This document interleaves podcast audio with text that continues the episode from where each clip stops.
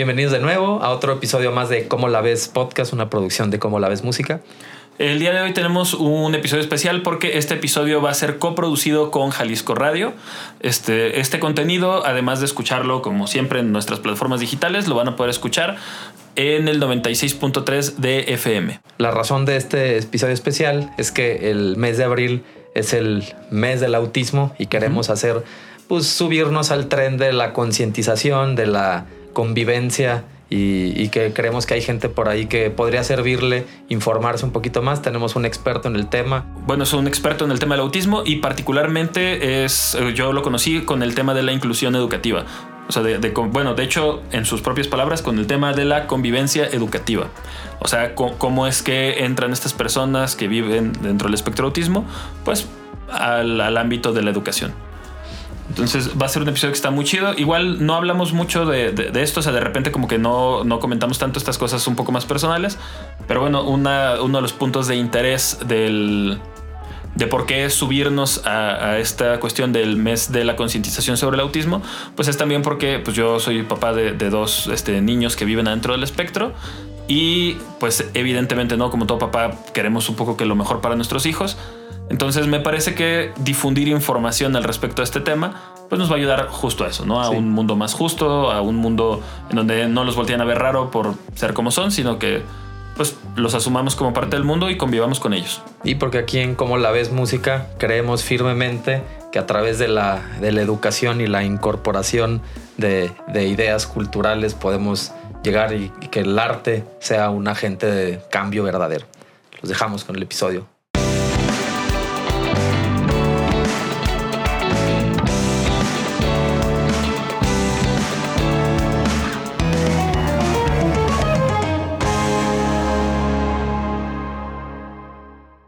Pues muy buenos días al público de Jalisco Radio. Yo soy Marcos Rayas y el día de hoy tenemos un programa este, especial.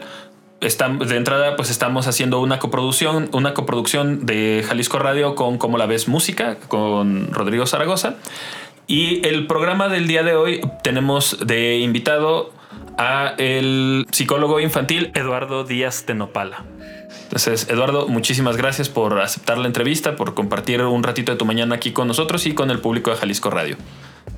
No, este, agradecerles a, ustedes la invitación para poder platicar un rato con, su auditorio. Bueno, la razón de que tengamos esta coproducción y esta, este, este, este invitado es porque el mes de abril es el mes de la concientización sobre el espectro autista, lo que me lleva a hacer una pregunta que creo que todos queremos saber la respuesta, pero me doy cuenta que más veces estamos equivocados que teniendo razón.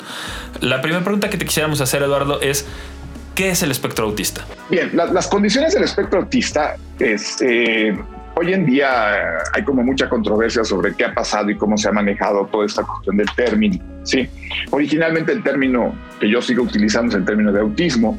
Sí, y se ha hablado y se ha ampliado y se ha, dado como una entrada muy grande a lo que se conoce como el trastorno o las condiciones del espectro autista o el espectro autista.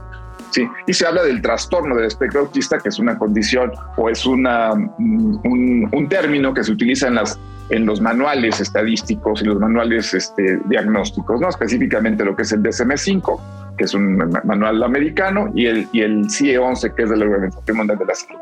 Pero ¿qué estamos hablando? O sea, ¿de qué se trata cuando hablamos de trastorno de las, de las condiciones del espectro autista? A mí me gustaría plantear que cuando hablamos de, de espectro autista estamos hablando de características en cinco grupos, ¿sí? Que es características en la forma en que las personas se comunican. Hay personas con autismo que tienen lenguaje, hay personas con autismo que tienen un lenguaje limitado, hay personas con autismo que no tienen lenguaje. Sí. Y hay otras que corresponden a lo que yo llamo síndrome de Asperger, que tienen un lenguaje como el tuyo, como el mío, sí, con ciertas dificultades a nivel de comprensión, pero encontramos esa parte, que ese es finalmente a lo que se refiere el espectro. La segunda tiene que ver con situaciones a nivel de relación. Las personas dentro del espectro les cuesta mucho trabajo relacionarse. Sí, hay personas dentro del espectro que no se relacionan, hay personas dentro del espectro que intentan relacionarse, pero no saben cómo relacionarse. La tercera tiene que ver con el uso de los objetos, cómo, cómo utilizan los objetos. No utilizan los, juguetes de manera convencional cuando son muy pequeños, le llama la atención a aquellos que hacen o mucho ruido o, le, llama girar la, llama la atención girar las llantas o le llama la atención los que tienen muchos colores. ¿sí?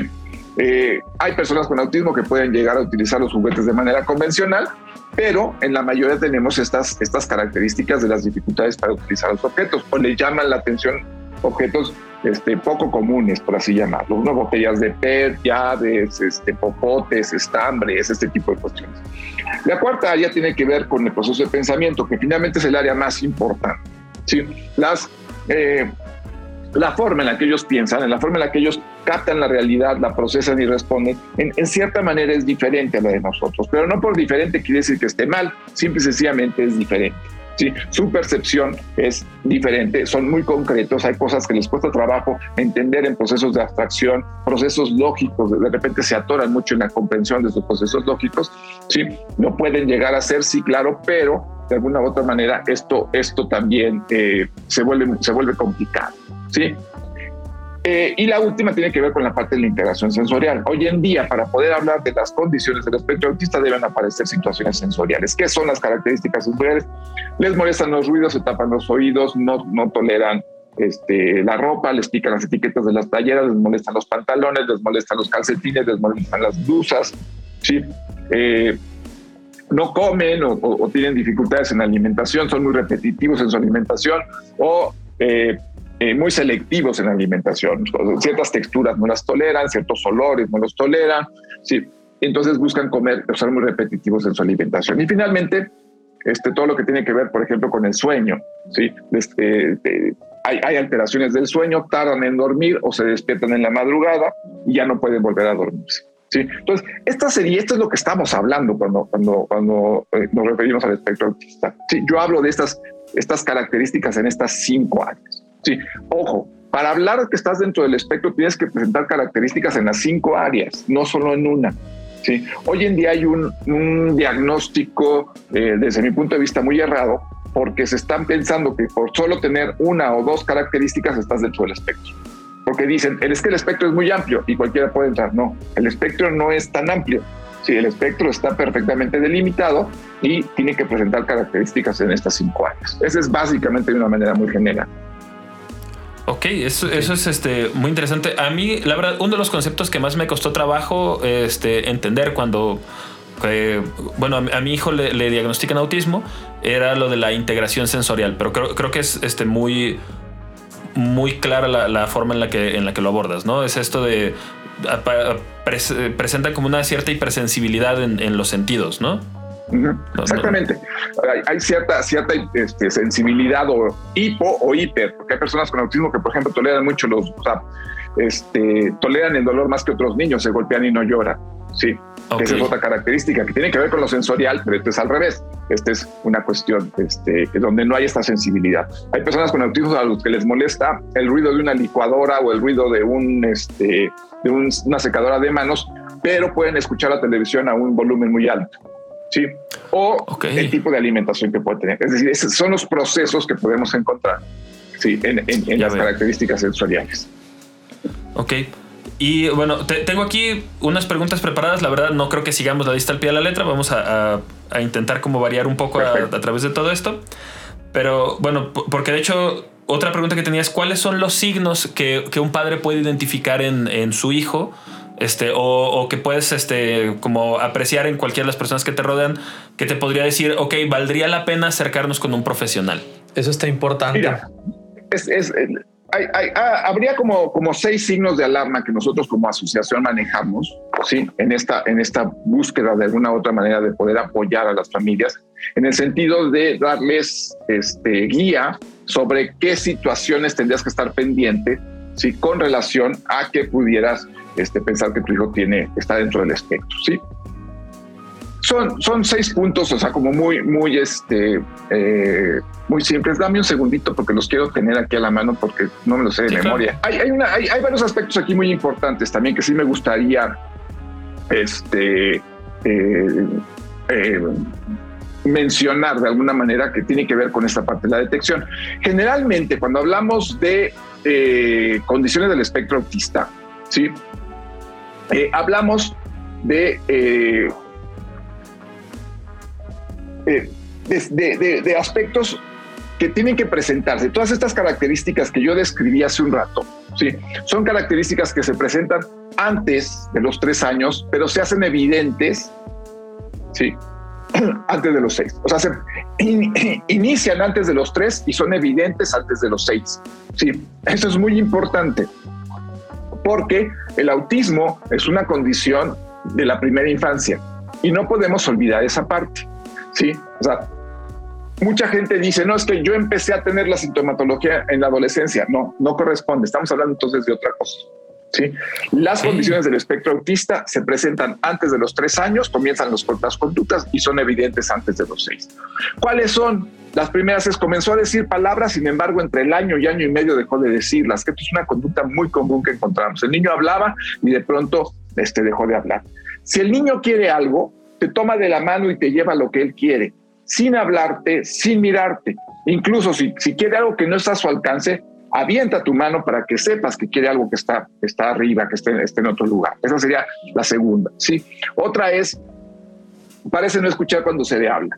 Sí, una de las características que los papás reportan mucho es, le estoy hablando Miguel, Miguel, Miguel, Miguel, Miguel, y él está dando, girando las, llantas de un coche. Pero si abro una bolsa de papitas, nada más con el ruido se levanta y va por las papitas. O sea, sí está escuchando, sí, y pareciera que no esté escuchando, ¿sí? Tiene movimientos repetitivos, correr de un lado a otro, dar vueltas sobre sí mismo, aletear las manos, que es otra conducta que encontramos este, mucho, ¿sí? Este, otra que tiene que ver es toda la cuestión sensorial, todas las características sensoriales, que es estas dificultades que tiene para lo que hablábamos hace rato, la alimentación, los, este, los sonidos, eh, las texturas. Y la última tiene que ver con el juego simbólico. No hay un juego simbólico, su juego es muy repetitivo. ¿sí? O sea, no vamos a encontrar estos juegos que pudiéramos encontrar en, en, en un niño que no tuviera la condición, que es poder imaginarse este, que es Superman o poder imaginar que es el papá o la mamá y está jugando con las Barbies y está haciendo este juego, no lo vamos a encontrar. No hay esta posibilidad de simbolización. Esos serían como los seis signos de alerta. Obviamente, hoy en día se habla mucho sobre la detección temprana y se, y se menciona si la detección temprana puede ser antes este, del año de edad. ¿sí? En realidad no tenemos información, ¿sí? claridad para poder hacer una detección antes de los, de los 12 meses. ¿sí? Mucha gente dice, no, es que a partir de los 6 puedes encontrar, a partir de los 6 puedes encontrar ciertos, ciertas, ciertas características o ciertas alteraciones, vamos a llamarlo así, pero que no corresponden necesariamente al espectro. Puede ser cualquier otra condición o cualquier otra este, situación del neurodesarrollo y no necesariamente el espectro. Generalmente los papás se acercan a buscar un diagnóstico cuando el niño no habla o habló y dejó de hacerlo. Ese es como el primer punto donde los papás se acercan mucho. Mi hijo hablaba y dejó de hacerlo o mi hijo no habla. ¿sí? Entonces, ese es el momento y esto casi siempre lo encontramos entre el año y medio y los dos años. Esos serían como básicamente los puntos o los signos que tendríamos que seguir. Ok, mira, aquí hay una cosa que también a mí me llama la atención. Este, digo, el público de Jalisco Radio sabe, ¿no? Que Em, bueno, los que escuchan habitualmente el programa, que por ejemplo yo soy papá de niños dentro del espectro, que, mi esposa es este neuropsicóloga y una cosa que platicamos ella y yo muy constantemente, los dos tuvimos la buena fortuna de poder este, hacer nuestros estudios superiores en Cuba. Ella estudia neuropsicología en la Universidad de Camagüey, este, hace una, capacitación allá y yo hice mis estudios de composición musical en la Universidad de La Habana bueno, el, Instituto Superior de Arte, ¿no? De La Habana. Y algo que nos llamaba mucho la atención es que allá hay una relación profunda entre el sistema educativo y el sistema de salud. Entonces, e, ellos empiezan pues a llevar a sus niños al kinder, que allá le llaman el círculo infantil. Y si aparece algún, algún niño que tenga pues este, alguna de estos comportamientos que lo pudieran relacionar con el espectro autista, el mismo maestro te da tu cita para que vayas con el neuropediatra. Entonces, pues hay una, hay una comunicación muy constante, ¿no? Y acá, pues ella participó en el proyecto este de Aspis en, Ciudad de México y se topaban, pues, papás que, empiezan con un peregrinar, eh, pues eh, eso, ¿no? Que muchos dicen, ok, mi niño parece que no escuchara. Y entonces, este, pues van y le hacen, este, pues exámenes del oído, estas cosas de los potenciales auditivos, y pues van un poco dando tumbos por aquí por allá, buscando este, este tipo de, pues ahora sí que de diagnósticos. Inclusive lo que te encuentras aquí muchas veces en las escuelas, que, pues, curiosamente es algo que a nosotros ya este, nos pasó es esto de que, ah, ok, pero el niño tiene algo raro, ver, llévalo a algo de educación especial, ¿no? Como que existe, o sea, lejos de esta integración como entre sistema de salud, sistema educativo, pues existe esta cosa del sistema educativo más de, del rechazo, ¿no?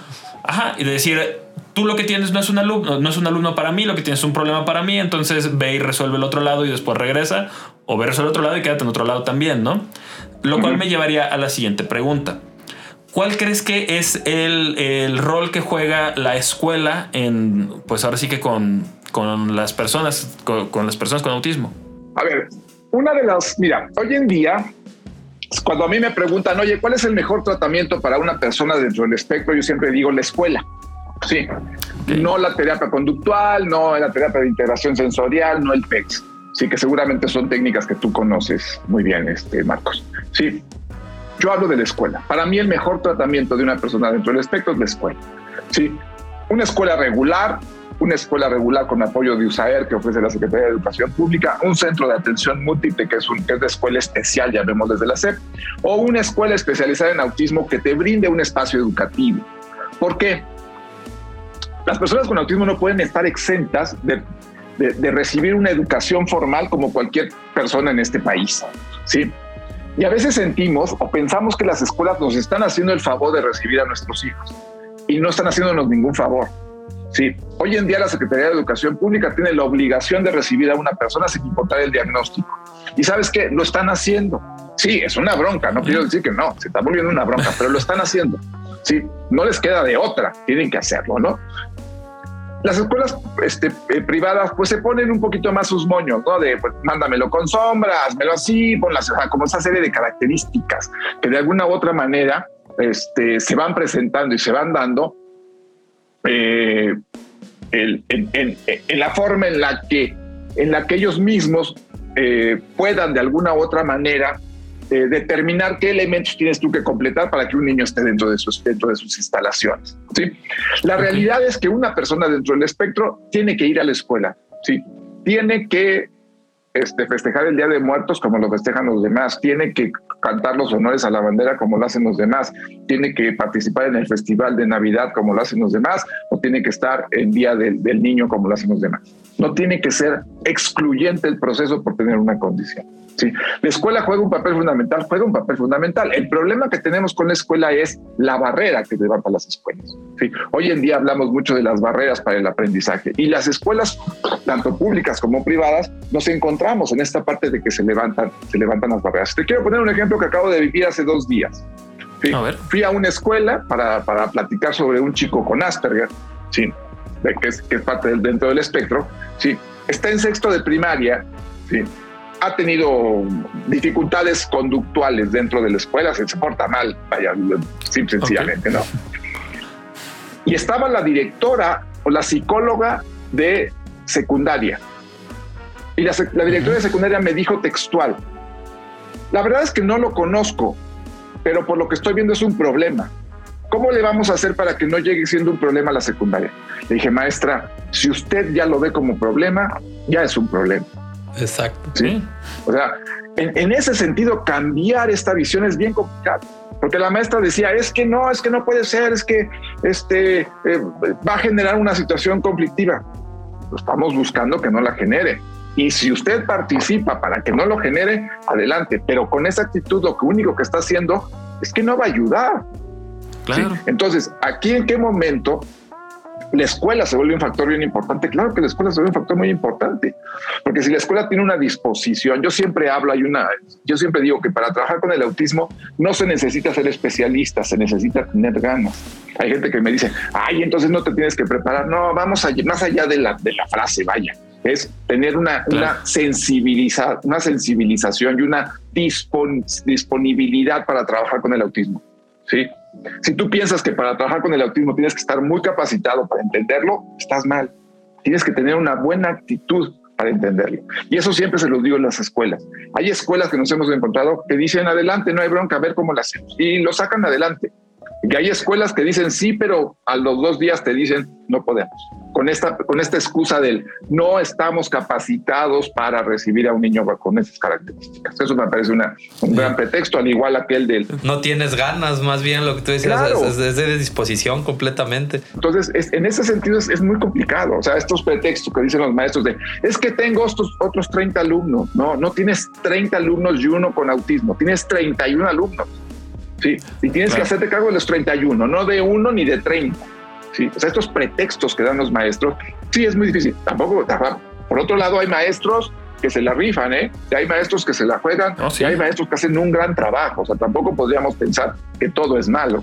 Sí, ah, hay maestros que se la juegan y hay maestros que hacen un gran trabajo, tanto en la escuela pública como en la escuela privada. Pero pues la respuesta sería, la escuela es fundamental. ¿Por qué? Porque le vas a permitir al niño aprender cosas y vas a aprender al niño a estar con otros niños. Ah, es que las personas con autismo no socializan. No, las personas con autismo tienen dificultades para socializar. Estar en la escuela no va a hacer que socialice, pero sí va a darle la oportunidad de tener hábitos sociales.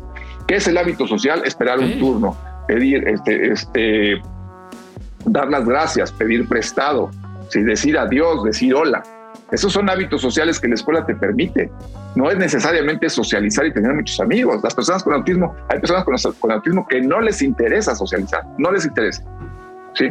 Claro, ¿no? en ese sentido hay personas sin autismo que tampoco socializan, ¿verdad? Pues y eso no necesariamente no, no, no, te hace estar ni dentro del espectro ni que sea una situación complicada y muchas veces lo ven como una situación este, complicada, ¿no? Entonces, sí creo que en este sentido la escuela juega un papel muy, muy, muy, muy importante. Fíjate, inclusive nosotros tenemos ahorita el, caso, eh, la escuela en la que trabajamos, tanto Rodrigo como yo, es una carrera técnica en música, ¿no? Es más o menos como nivel preparatoria. Y de la población que tenemos de alumnos con autismo, solamente uno está realmente cruzando la carrera técnica porque tenemos otras opciones, ¿no? Está la opción de las clases de academia, que es gente que va y pues aprende un instrumento digamos, pues algo más recreativo, ¿no? Este, y ya la carrera técnica, pues gente que decide que, que de verdad desea trabajar, pues de ser músico. Y para esto tenemos el caso de Juan Pablo, que es curiosamente es mi alumno de piano. Entonces teníamos con él una situación que se me hacía muy, este, muy interesante. Sus grupos son súper pequeños, ¿no? O sea, nuestros grupos de la escuela no, no, son realmente grandes. Tenemos cinco, seis, así. El grupo más grande que tenemos creo que es de seis alumnos pero estaban tomando la clase de pedagogía, porque pues es, parte de, la currícula. Y la maestra les dice, ¿sabes qué onda? Es que vamos a tener un, proyecto final. Eso es lo que les voy a pedir. Yo no les voy a hacer examen, les voy a pedir que me entreguen un, trabajo. Y a este trabajo se refieren como, pues, como proyecto final. La cosa es que pasan los días y vemos que, Juan Pablo está súper angustiado, ¿no? y ya pues una vez nos acercamos a hablar con él y dice, oye, pues ¿qué pasó? Dice, no, lo que pasa es que no sé cómo le voy a hacer para poder pasar la materia. Y le digo, ¿por qué? Pues es que tengo que rentar un teatro, conseguir una boletera, eh, conseguir músicos, hacer una banda. Y dije, ah, ¿de qué materia me estás hablando? No, pues de la de pedagogía. Y dije, esto tiene sentido. ¿Por qué la maestra de pedagogía te pedirá algo como, como, lo, que, como lo que me estás describiendo? Pues hablando con él y, intentando como pues escarbarle poquito para saber cómo ha llegado a estas conclusiones, dije, Claro, lo que pasa es que adentro de la escuela, una jerga común de todos los, de, los profesores y alumnos, proyecto es para nosotros prácticamente un sinónimo de proyecto musical. Entonces, a la hora de que a él le dicen tienes que hacer un proyecto para la clase de pedagogía, asumía que lo que tiene que hacer es un proyecto musical, que, implica todo, conseguir el teatro, conseguir los músicos, presentar, ensayar y, presentarse. Claro, ¿no? Entonces, sí tomó como un cierto trabajo, hablamos con la maestra decirle, oye, aquí tenemos un problema. Y que de hecho, ya poniéndonos muy filológicos, si tú quieres, pues es un problema del español. Estamos plagados de términos equívocos. Entonces, lo que pasa aquí con él es que él está entendiendo correctamente un término, pues un término equívoco. Entonces, pues sí tomó como un poco de trabajo y, pues decirle a la maestra, es que onda, necesito no vamos a cambiar el hecho de que para todos, eh, de todos en la escuela, la palabra proyecto significa proyecto musical. Entonces necesito que tú me ayudes a cambiar este término. Necesitamos usar otra palabra para, el trabajo final. Yo sé que tu término es correcto, el problema es que nos está generando este problema. Y pues sí, hasta eso lo logramos. Empezamos a cambiar algunas cosas de la metodología. Tristemente, ninguno de los profesores que estamos en la escuela somos gente altamente capacitada en el, en el tema del autismo, ¿no? Este, entonces, pues lo que tenemos que hacer es ser tan pacientes como se puede, ser tan creativos como se puede y hacer como una chamba muy profunda de tratar de entender al otro. O sea, ¿qué es, ¿qué es esto que esta otra persona me está diciendo? No me hace sentido, pero si a mí no me hace sentido, tengo que saber por qué él lo dice, porque para él evidentemente hace sentido. Y ahí es en donde empiezas, creo yo, como a construir este puente entre, entre ambas partes. Y pues hasta eso, muy, muy satisfactoriamente, este, Juan Pablo estará a dos, tres meses de presentar ahora sí su concierto de graduación, con el que pues finalmente recibirá su, su título de pianista, ¿no? Por parte de la escuela. Y es un gran músico, aparte, sus habilidades artísticas. Se sienta, tiene un oído, transcribe las cosas, así como todo lo entiende literal, igual es su música, ¿no? Eso tiene que sonar así y su interpretación de, de las cosas, de sentarse al piano y eso tiene que sonar igualito, de atención a los detalles, es, es brutal, no mucha gente tiene esa capacidad, la verdad. No, y que son, son las grandes habilidades que ellos tienen. Y esto que estás tú comentando, un poco lo que decía Rodrigo de la literalidad, sí creo que aquí el problema de la literalidad es una, es una situación que tenemos todos que ir, este, eh, no cambiando, sino simplemente sencillamente entendiendo. Sí, hay que entender que son muy literales y hay que trabajar con ellos en decirle, ya ver, cuando te digan proyectos, estoy poniendo un ejemplo, ¿eh? estuvo muy bien como lo manejaron, pero a lo que me refiero es, este, también tenemos que darle cierta responsabilidad a ellos sobre las cuestiones que están viviendo. Sí, o sea, que pueda él también acercarse y preguntarle a la maestra. Cuando le digan la palabra proyecto, en vez de estar cambiando la palabra, es pregunta. Cuando te digan la palabra proyecto, tienes que preguntar, ¿es proyecto musical? No, no es proyecto musical, es otra cosa. También tenemos que trabajar mucho de darles a las personas dentro del espectro recursos para que ellos solucionen muchas de las situaciones que día a día viven, ¿sí? Porque si está, o sea, de pronto sí, un poco la intención es capacitar al maestro, capacitar al, al docente, capacitar a los directivos para que sean sensibles a lo que está sucediendo y está muy bien pero también tenemos que darles herramientas porque no todo mundo fuera del ámbito escolar va a tener estas herramientas. ¿Sí? Y él tiene que también tener herramientas para funcionar o tener mejores patrones de, de, acercamiento, patrones sociales, hábitos, todo eso que estamos hablando, para tener un mejor desarrollo. Entonces, creo que es algo que se complementa, no nada más depende del, del medio entenderlos, sino también depende de ellos hacer ciertos cambios para lograr esta, este proceso este, de entendimiento de lo que está sucediendo. Eso está bien interesante. De hecho, a mí me pasó algo muy peculiar con él precisamente. Este, fui, a, fui a suplir al maestro Marcos, de hecho, a una clase de ensamble que prácticamente es este, tocar canciones, ¿no? Y, y tratar de que se parezcan a ciertos géneros. Y me acuerdo que era una canción de Ray Charles. Y él agarró y se sentó en el, en el teclado y agarró un sonido de un sintetizador súper estridente este, que a él le gustaba, ¿no? A mí me gusta y como que todos, sí, sí, es que lo dejamos que lo seleccione, ¿no? Y como una parte de mí pensó en eso, pues es que tampoco, o sea, una cosa es tener esta paciencia, pero la otra es él hasta como músico debe de entender conceptos estilísticos, ¿no? De... Pero entonces le dije, oye Juan Pablo, ¿qué te parece si cambiamos el sonido? No, ese es el que a mí me gusta, ¿no? Es que a lo mejor podríamos lograr un mejor resultados. ¿Dónde está el maestro Marcos? Me empezó a decir el maestro Marcos debería de estar aquí, ¿por qué estás tú aquí? Entonces dije, ok, este, ¿cómo se lo manejo, no? Y lo que hice fue explicárselo, mira, el sonido que tú estás usando es un sonido de sintetizadores muy de los ochentas, que es muy estridente, que el timbre sobresale y se come a tus demás compañeros y, y, el estilo de lo que estás tocando, tipo Ray Charles, pertenece más a los sesentas, sería más, más adecuado para, para el estilo y temporalmente que tocaras una especie de órgano de los 60, un Hammond, un, un Rhodes, algo así. ¿Qué te parece si experimentamos con eso? Cuando se lo expliqué, se quedó, mm, ok, y se abrió. Y después lo dejé que dentro de los pianos eléctricos y los órganos eligiera el que él quisiera, ¿no? Pero como que ya, ya lo entendió, pero este rollo que todo el mundo, sí, ya déjenlo que hagan lo que sea. Y dije, voy a intentar hacerlo. Y digo, no es porque tuviera que hacerlo así. Y creo que lo entendió muy bien, de que quería que regresara al maestro Marcos. Este, al final creo que hasta, creo que hasta me llevo bien con él. Me saluda muy bien entre pasillos. Este, nos tenemos este cariño y aprecio. Pero fue eso y dije, porque es que no, sí lo entienden, pues, o sea, es algo como que se cree de que, ay, no, ya así como para que, pues no, o sea, ese, ese rollo me llamó la atención, lo que tú comentaste, es que también hay que darles herramientas O sea, no nada más chiquearlos, consentirlos y dejar que hagan todo lo que quieran, porque así no va a funcionar este, socialmente. no, no, no, no le estamos dando la, oportunidad también de, de, enfrentarse a las situaciones externas. O sea, si, si, si generamos espacios donde todos los comprendemos, todos los entendemos y todos le permitimos, cuando salga un espacio donde no lo va a ver, eso va a ser un problema. ¿Sí? Entonces tienen que tener también elementos para, para poder generar este, eh, estrategias de, de, regulación y estrategias de solución, que puedan de pronto ellos mismos solucionar situaciones sin tanto, sin tanto conflicto y sin tanta dificultad. Entonces es un objetivo que tendríamos que hacer, porque yo creo que una de las cosas, uno de los trabajos que nosotros como asociación civil estamos haciendo es mejorar la calidad de las personas con autismo. Nuestro objetivo es mejorar la calidad. Y si mejoramos la calidad de vida de las personas con autismo, vamos a mejorar la calidad de vida de quién? De sus familiares y del entorno también.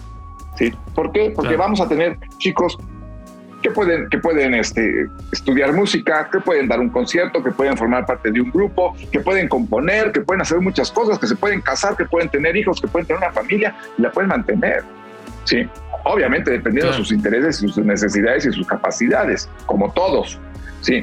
Pero de alguna manera eso va a hacer que su calidad de vida mejore. ¿sí? Ustedes están trabajando con este muchacho y este muchacho le está yendo muy bien en el espacio en el que está. ¿sí? Y ustedes eh, observan un futuro alentador para este cuate. ¿sí?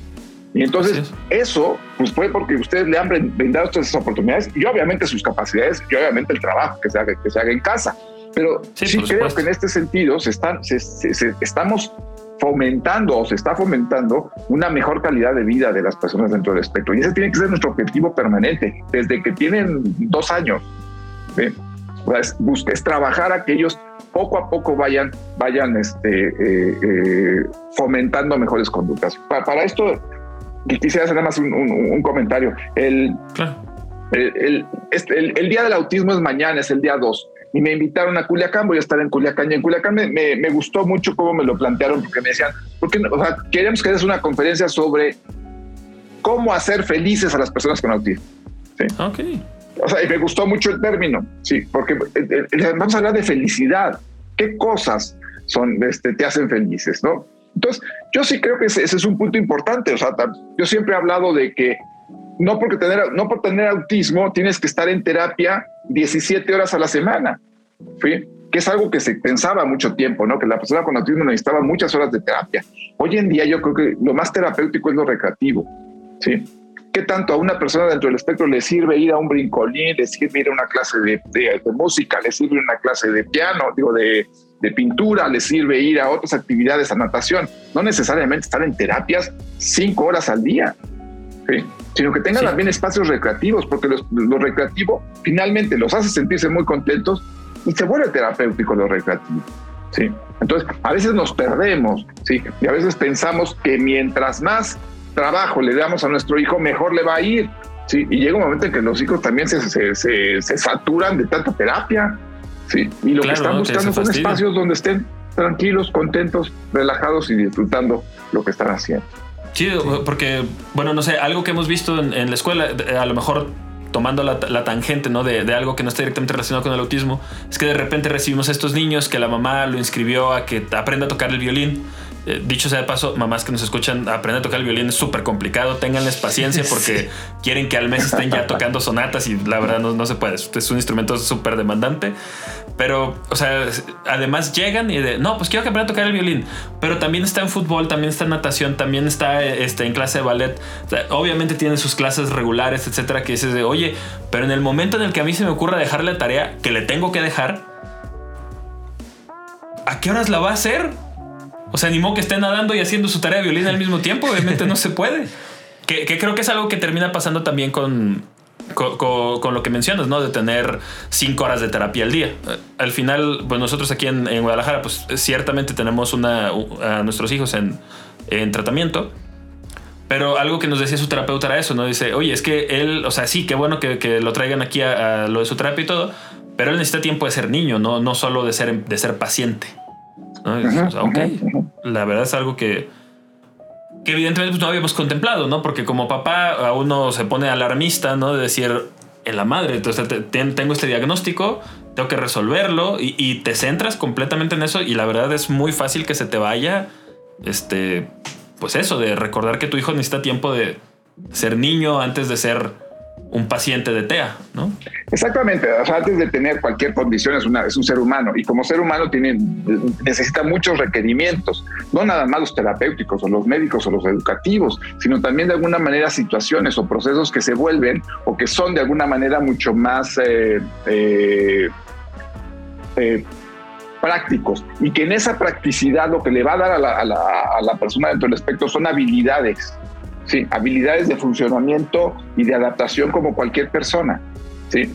Porque tanto tiempo en, una terapia a veces pensamos que le estamos dando muchas herramientas y a lo mejor no, estamos, no le estamos dando tantas herramientas, a lo mejor estamos creando un, un, chico o una, o una niña que este, de pronto este, está respondiendo automáticamente a una serie de cosas sin disfrutarlas, sin darles un sentido. Y lo que queremos es que tengan y que les dé un sentido y que sea algo que les, que les, que les genere este, satisfacción, que les genere alegría en esta idea de, estar felices, ¿no? Oye, pues este, nosotros vamos a ir cerrando este, esta entrevista. De verdad, darte las gracias pues, por habernos regalado parte de, tu mañana para todo esto. Algo que francamente no se me pasó por alto y creo que debíamos haber empezado por ahí, pues es que uno de, los proyectos que lideras es esta es Enlace Autismo, ¿no? Que es esta asociación civil de la que nos has comentado. ¿En dónde podría la gente este, pues enterarse más de las cosas que están haciendo, conocer un poco más de esta asociación civil? Mira, Enlace Autismo es una asociación que, que, que, creció y nació básicamente sobre la, la intención de capacitar profesionales en el diagnóstico diferencial.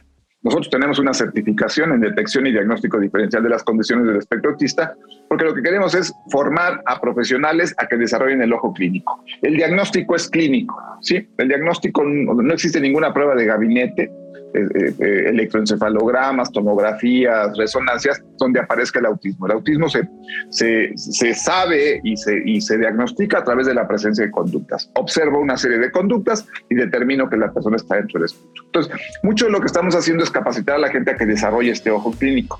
¿Por qué? Porque si no desarrollas el ojo clínico, pues te vas con la finta con cualquier conducta y sobre todo el diagnóstico diferencial. Hay muchas condiciones sí, que pueden tener características parecidas al autismo sin ser autismo y tienen que, un poco desarrollar esto. Entonces, nos dedicamos a esto, nos dedicamos a la sensibilización, a participar en conferencias, ¿sí? y tratar como de, generar este, eh, mucho más una parte humana del autismo, tratar de encontrar la parte humana del autismo, ¿sí? este, romper muchos de estos estigmas de lo que no se puede hacer. Siempre tratamos de, de trabajar y hablar con la gente de lo que sí se puede hacer de las cosas y las cosas que se pueden hacer. Nosotros no hablamos de niveles, hablamos de personas y cada persona tiene retos y habilidades diferentes. Sí, hay personas con autismo con muchos retos, pero con muchas habilidades. Hay personas con autismo con retos, este, pocos retos y muchas habilidades, con pocos retos y pocas habilidades, como cualquiera de nosotros, sí, como la diversidad del ser humano lo es. Entonces, mucho lo que buscamos es eso. La información, hay dos medios, tres medios. Sí, uno es página de internet, que es www.enlaceautismo.com, Facebook, Enlace Autismo AC, Instagram, Enlace Autismo, sin enlace. Teníamos otra y nos las cortaron, nos las quitaron. Sí, es Enlace Autismo en Instagram, nada más. son los medios de comunicación, ¿no? Ok, entonces ahí, como, lo mencionas, ¿no? Esto es para los profesionales de la salud que desean desarrollar el ojo clínico este, me imagino que también instituciones educativas pueden contactar con ustedes para... Y también padres de familia para el diagnóstico. O sea, lo que también hacemos es diagnóstico. Entonces, si hay padres ah, de familia que quieran este diagnóstico, nosotros también hacemos el diagnóstico y lo canalizamos a las instituciones que creemos que son las adecuadas dependiendo de las características de sus hijos. Perfecto. Y sé, que ustedes, bueno, están en Ciudad de México. Ah, ¿Tienen alguna filial que esté aquí en, eh, en el estado de Jalisco? O... Sí, tenemos filial en Guadalajara. En Guadalajara tenemos filial. Tenemos filial en Tijuana, Guadalajara, Los Cabos, San Luis Potosí, Mérida y Monterrey. Ahí estamos este, instalados. Tenemos, tenemos instituciones que, que, forman parte de nosotros. Perfecto, pues entonces digo también para todos nuestros radioescuchas, si ustedes tienen este, la sospecha, algo de lo que se platicó aquí el día de hoy le, suena a alguien con quien ustedes conviven cotidianamente, pues ya saben que si están en cualquiera de estos estados, ¿no? Que ahorita lo que recuerdo fueron este, Guadalajara, Monterrey, DF, Mérida, con los demás? Los Cabos. Tijuana, Los Cabos, San Luis Potosí y Mérida. Bueno, si cualquiera de estas personas que, ustedes conocen pues está en, estas entidades, saben que pueden acercarse a Enlace Autismo para pues tener un diagnóstico, que tengan un poco más como de dirección sabemos que de primera instancia es puede parecer atemorizante, pero todo ya con información y con la guía, la verdad es que se vuelve pues mucho más, mucho más tratable, ¿no? Y que también es una de las, de las razones de, este otro canal que tenemos de Cómo la ves, que tratamos de, promover la cultura y nosotros creemos fielmente de lo que hablamos, de hecho, antes de que empezáramos a grabar aquí en cámaras, que la cultura es parte de todo eso. La cultura no es nada más las danzas típicas, ir a ver mariachi, ir a, ir a comer este platillos típicos y tamales el 16 de septiembre, ¿no? O sea, la cultura también tiene que ver con la forma de incorporación, la, apertura, la inclusión de gente dentro del espectro, la, diferenciación social, las culturas de paz, de integración, de, dinámicas culturales para, para, llegar a diferentes medios. Entonces, este, pues nos, nos pareció muy adecuado que estuviera aquí Eduardo y muchísimas gracias por esa maravillosa labor que están haciendo ustedes por ahí. Y nosotros creemos que, que de la mano con ustedes todos estos, este, la sensibilidad, tú hablabas de eso hace rato, me, me gustó, de, de, hablar sobre la sensibilidad y estos temas y de, y de, crear canales, canales de compresión, canales de, de, inclusión y seguir pues hablando de este tema porque no tiene que ser tabú, hablándolo y hablándolo con la gente cercana. Y espero que a la gente que está viendo esto le, le sirva, es, pues es nada más por medio de la de la educación que la inclusión puede ser y, el arte un agente de realmente cambio, no nada más algo ahí este, teórico que funciona y que dicen que los estudios que puedes llegar a algo, o sea, queremos que esto sea un real agente de cambio para, para la sociedad. No, no, no, y estoy totalmente de acuerdo contigo, o sea, el arte creo que puede ser uno de los grandes este, eh, focos donde las personas con autismo pueden desarrollar sus habilidades, ¿sí? Este, y a veces tenemos que estar como muy claros a que esto, a que esto, a que esto se dé y que se dé de una manera sana. ¿sí? Ahorita hablaban de la palabra inclusión y a mí me gustaría nada más cambiar la palabra inclusión por otra palabra que es convivencia. Sí, o sea, yo creo que lo único que tenemos que hacer es convivir con las personas. Sí, es, es, decir, es tratar, tratar de quitar todas estas etiquetas muy bonitas que suenan de pronto, pero que en realidad siguen siendo etiquetas. Y yo lo que busco, lo que tratamos de decir es convivamos con las personas con, dentro del espectro. Tú, ustedes tienen a este chavo dentro de la dentro de su, de su este, institución y lo que, hay, lo que hay que hacer es convivir con él y explicarle y acercarse y, y, y cotorrearlo y platicar y, y, volver de alguna manera una convivencia en la que puedas, que, se pueda dar la comunicación de ida y vuelta, no con esta idea de lo voy a incluir, ¿sí? O sea, sino con esta idea de estoy conviviendo, lo estoy conociendo y él me está conociendo. ¿sí? Y esto creo que es algo que tenemos que, ir todos de alguna otra manera haciendo estos, estos moldeamientos o estas adaptaciones en, en todos estos procesos, ¿no? Y agradecerles a ustedes la, invitación. Sigo pensando que, que, el espacio que abrieron es un gran espacio y les agradezco mucho que estén abiertos a poder hablar de estos temas. Gracias. Sí, que, para mí pues, siempre, siempre resulta este, eh, pues, gratificante poder estar platicando de esto y en los medios de comunicación, pues mucho más. Perfecto, pues muchísimas gracias. Este, quedamos abiertos para futuras este, ediciones del programa, a ver este si logramos coincidir nuestras agendas, esta es tu casa, estarás de verdad este, siempre bienvenido por acá. Y pues muchísimas gracias. No, gracias a ustedes, de verdad, gracias a ustedes. Ok, esperamos que hayan disfrutado de este episodio, esperamos que también algo de provecho le hayan sacado a todo esto pues muchísimas gracias por habernos escuchado. a nosotros nos pueden seguir en todas las plataformas digitales como... Estamos como La Vez Música, en Instagram, en TikTok, en Facebook, en nuestro canal de YouTube y también pueden escuchar el podcast. En Amazon Podcast, pueden escucharnos en Google Podcast y en Spotify. Sí, esperamos que este capítulo haya sido muy educativo. Creemos que es un tema que hay que abordar y como, como artistas y como parte de la cultura es algo que que pues sirve la difusión, la, nos ayuda a, la fomentación de la, de la sensibilidad ante estos temas que no es inclusión, como bien lo decía Eduardo. Así es. Que sí es cierto, me parece muy interesante su concepto porque la inclusión ¿eh? habla de una previa exclusión, hablar de la convivencia. Me gustó, está muy, muy, este, muy este romántico, muy este. la, verdad está muy chido, ¿no? Sí fue es como bastante refrescante ahí su postura.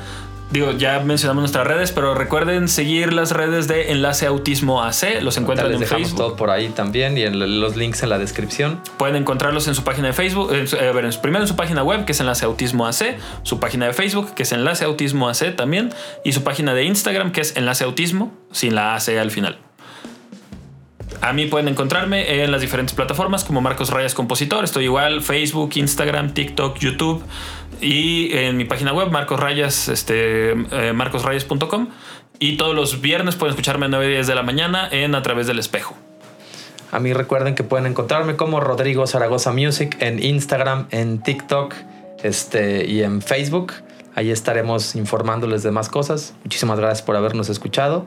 Este, si les gustó, denle like. Tenemos pensado hacer pues, capítulos diferentes, interesantes como esto, para que sepan que también nos interesan pues, otro tipo de temas sociales sensibles, no nada más este, disfrutamos de decir pendejadas, que también es algo que, disfrutamos este, profundamente. profundamente, pero, pero esperemos que esto les sirva. Muchísimas gracias. Sean pacientes, no sean culeros. Bye.